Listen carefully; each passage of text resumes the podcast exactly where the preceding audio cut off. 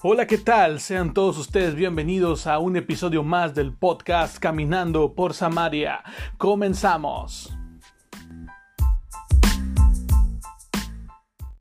Hey, ¿qué onda? Dios te bendiga. Te habla Aldo Sánchez. Qué bueno que estás en sintonía de Caminando por Samaria. Es lunes y tenemos un episodio más, el episodio número 14. El día de hoy se titula trigo o cizaña. Así es que vamos a responder algunas interrogantes que tú sé que has pensado en algún momento y esperamos ser lo más claro posibles. Así es que prepárate porque a continuación comenzamos, no sin antes mandarle un saludo a cada uno de los que han estado compartiendo el podcast y los que han estado dándole reproducción. Estamos muy contentos y sabemos que está siendo de bendición para sus vidas, así como ha sido para cada uno de nosotros. De parte de todo el equipo te mandamos un fuerte saludo y sabes que comenzamos caminando por Samaria. Hey, qué onda, Dios te bendiga.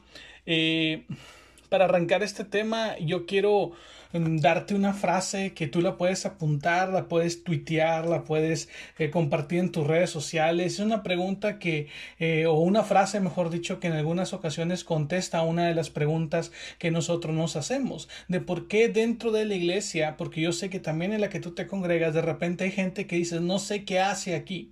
Entonces yo te quiero lanzar esta frase, este reto, para que tú lo tomes muy personal. Esta vez sí se vale que lo tomes personal y es la siguiente frase. Preocúpate por ser trigo, porque cizaña hay mucha.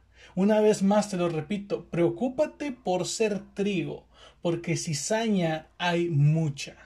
Y tú me dices, ¿qué tiene que ver esto? ¿Por qué lo dices? Porque muchas veces nos preguntamos por qué dentro de nuestros lugares de reunión hay gente que dices tú, oye, ¿por qué ellos están aquí? si no cumplen ninguna tarea específica y si en que parece que en lugar de ayudar para que avance la, la visión, parece que hacen todo lo contrario para que esto retroceda, que poco aportan o mejor dicho, nada aportan, poco ayudan, pero se la pasan quejando tal vez, o se la pasan criticando todo tipo de eventos que se hace, todos los tipos de misiones, todo el tipo de actividades, que nada les parece y que parece que solamente están ahí para llevar la contraria al equipo de liderazgo, a los pastores, inclusive al hermano que se sienta al lado. Y muchos los vemos y decimos, ¿por qué hay este tipo de gente? En la Biblia, si tú vas al libro de Mateo, en el capítulo 13 del versículo 24, en adelante nos encontraremos algo muy, eh, muy cierto que Jesús hace, hace una comparación, bueno, que dice, hace una comparación acerca del el trigo y la cizaña. Y cuenta una parábola, cuenta la historia donde él hace mención de que en un campo, durante una noche, sabía el enemigo que habían sembrado sabía que habían llenado, que habían, se estaban preparando para una, una cosecha abundante en un tiempo determinado. Y el enemigo entró de noche y sembró también cizaña junto con el trigo. Después los trabajadores de, de, este hombre, de este dueño de, esa, de ese terreno, de ese lugar, de esa plantación, se dan cuenta que empieza a crecer. Y dice, ¿qué es lo que vamos a hacer? La estoy parafraseando un poco. ¿Qué vamos a hacer? Y corren y van con el dueño y le mencionan lo que ha pasado.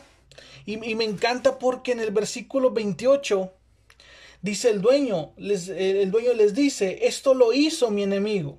Entonces los trabajadores le preguntaron, ¿quiere que vayamos a arrancar la mala hierba, en este caso la cizaña? Y el dueño contesta de una forma increíble y les dice un rotundo no. El trigo y la cizaña se parecen mucho y a lo mejor ustedes van a arrancar el trigo junto con la cizaña. Versículo 30. Mejor dejen que las dos plantas crezcan juntas. Cuando llegue el tiempo de la cosecha, podremos distinguir ahora sí cuál es el trigo y cuál es la cizaña. Entonces yo, dice el dueño, enviaré a los trabajadores para que arranquen primero la cizaña, la amontonen y la quemen. Luego recogerán todo el trigo y lo llevarán a mi granero. Y me encanta eso porque cuando tú y yo vemos y vamos eh, tal vez en oración a Dios y le decimos, Dios, pero ¿por qué existe esta gente dentro de la reunión, dentro de nuestro grupo? ¿Por qué? Y Dios nos contesta de una forma increíble, es necesario, déjalos que crezcan porque tú y Él van a crecer juntos. Pero a su tiempo, cuando venga el tiempo de la siega, el tiempo en la cual van a, van a, van a, levantar la cosecha, dice, ahí nos vamos a dar cuenta claramente quién es trigo y quién es cizaña. Y entonces el trigo será guardado en el granero, mientras que la cizaña será atada en manojos, y será lanzada al fuego, o sea, la quemarán. ¿Y qué quiere decir esto? Que tú no te preocupes de la cizaña que hay dentro de nuestros grupos de reunión, dentro de las iglesias donde tú te congregas. No te preocupes. Deja que Dios actúe. Dios está trabajando. Increíblemente tiene todo bajo control. Y aunque tal vez tú y yo nos desesperamos y decimos, es que viven una doble vida o es que esta gente está aquí para hacer daño, que en lugar de avanzar la obra, la hacen que retroceda, déjame decirte que Dios ya tiene la recompensa preparada para ellos. Así que yo te digo a ti, preocúpate tú o sea, preocupémonos nosotros por ser trigo, no por ser cizaña, porque de esa ya hay mucha y abunda. Y tal vez vas y dices, es que cómo es posible que la gente siga viniendo cometiendo malas acciones y tal parece que no tienen temor de Dios, tal parece que no les interesa nada. Pues déjame decirte que ciertamente ellos tienen su recompensa y que Dios ha establecido que tanto ellos como nosotros crezcamos juntos y al tiempo en el cual Jesús regrese por su iglesia, y entonces van ustedes a saber quién era trigo y quién era cizaña. Y ahí será el momento de la verdad, será la hora perfecta en la cual tú y yo vamos a saber quiénes éramos.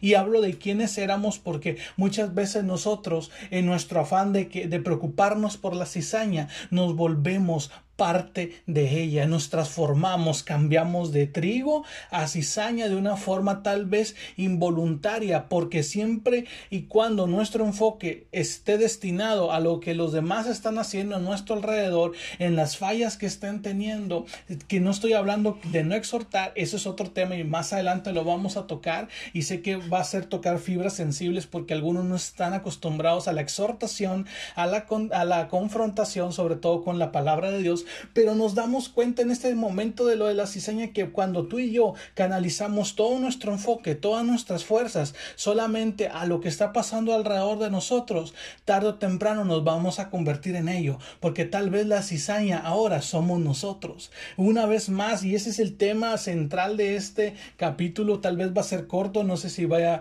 vamos a, a durar un poquito más, pero es preocúpate por ser trigo, porque la cizaña abunda, cizaña ya hay mucha. Entonces Jesús está contando esta parábola y nos está haciendo sentir la necesidad de dejarle todo el control a Él porque Él sabe lo que está haciendo dentro de su iglesia. Recuerda que Él la edifica, recuerda que Él quiere lo mejor para su iglesia. Entonces tú y yo solamente hay que preocuparnos por alabarlo, por adorarlo, por buscarlo, por tener una relación con Él, por seguir buscando en la intimidad de su presencia y solamente dejar que Dios tome el control de todo lo que hay a nuestro alrededor.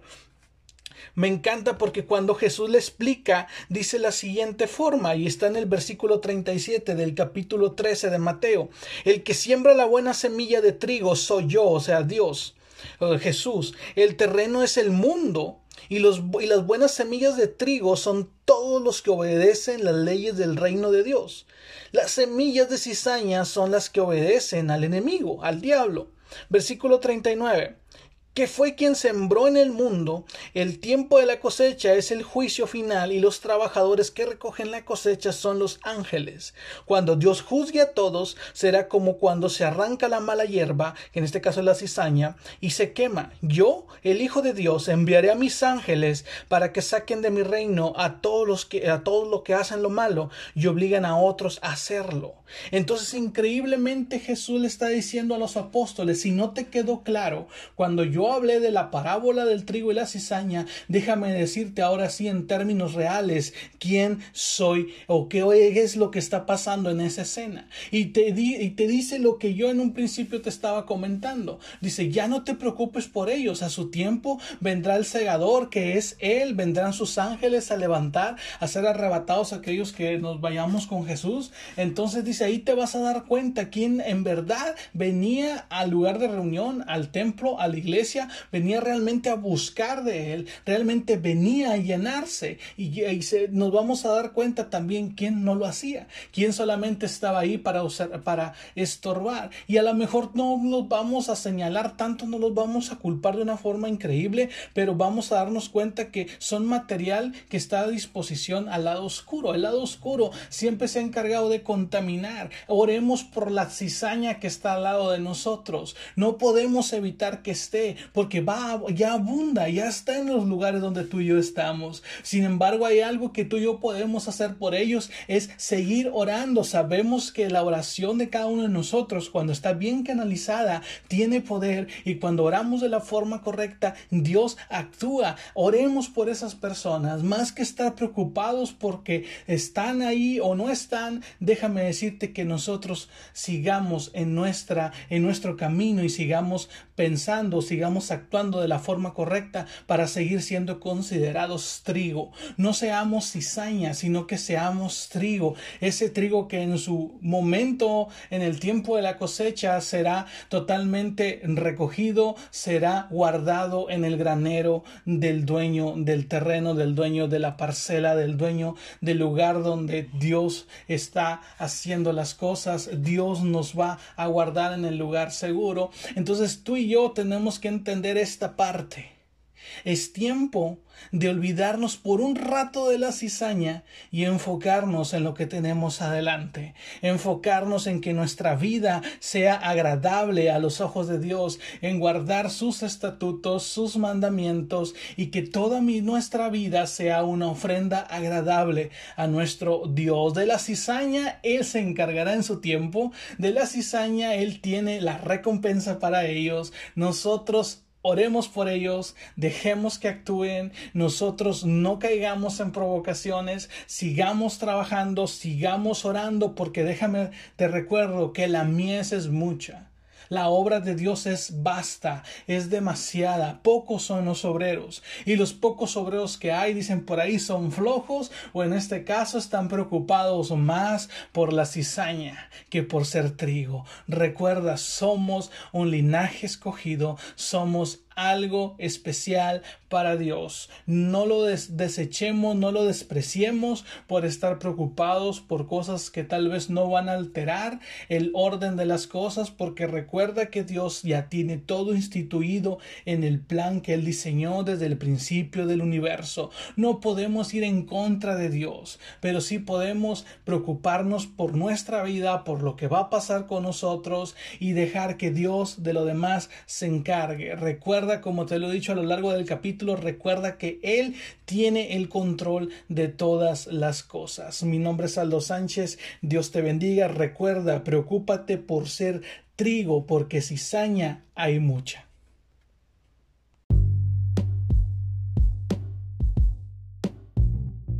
Esto fue Caminando por Samaria. Si este capítulo fue de bendición para tu vida, compártelo con alguien más. Nos escuchamos en el próximo episodio. Bendiciones.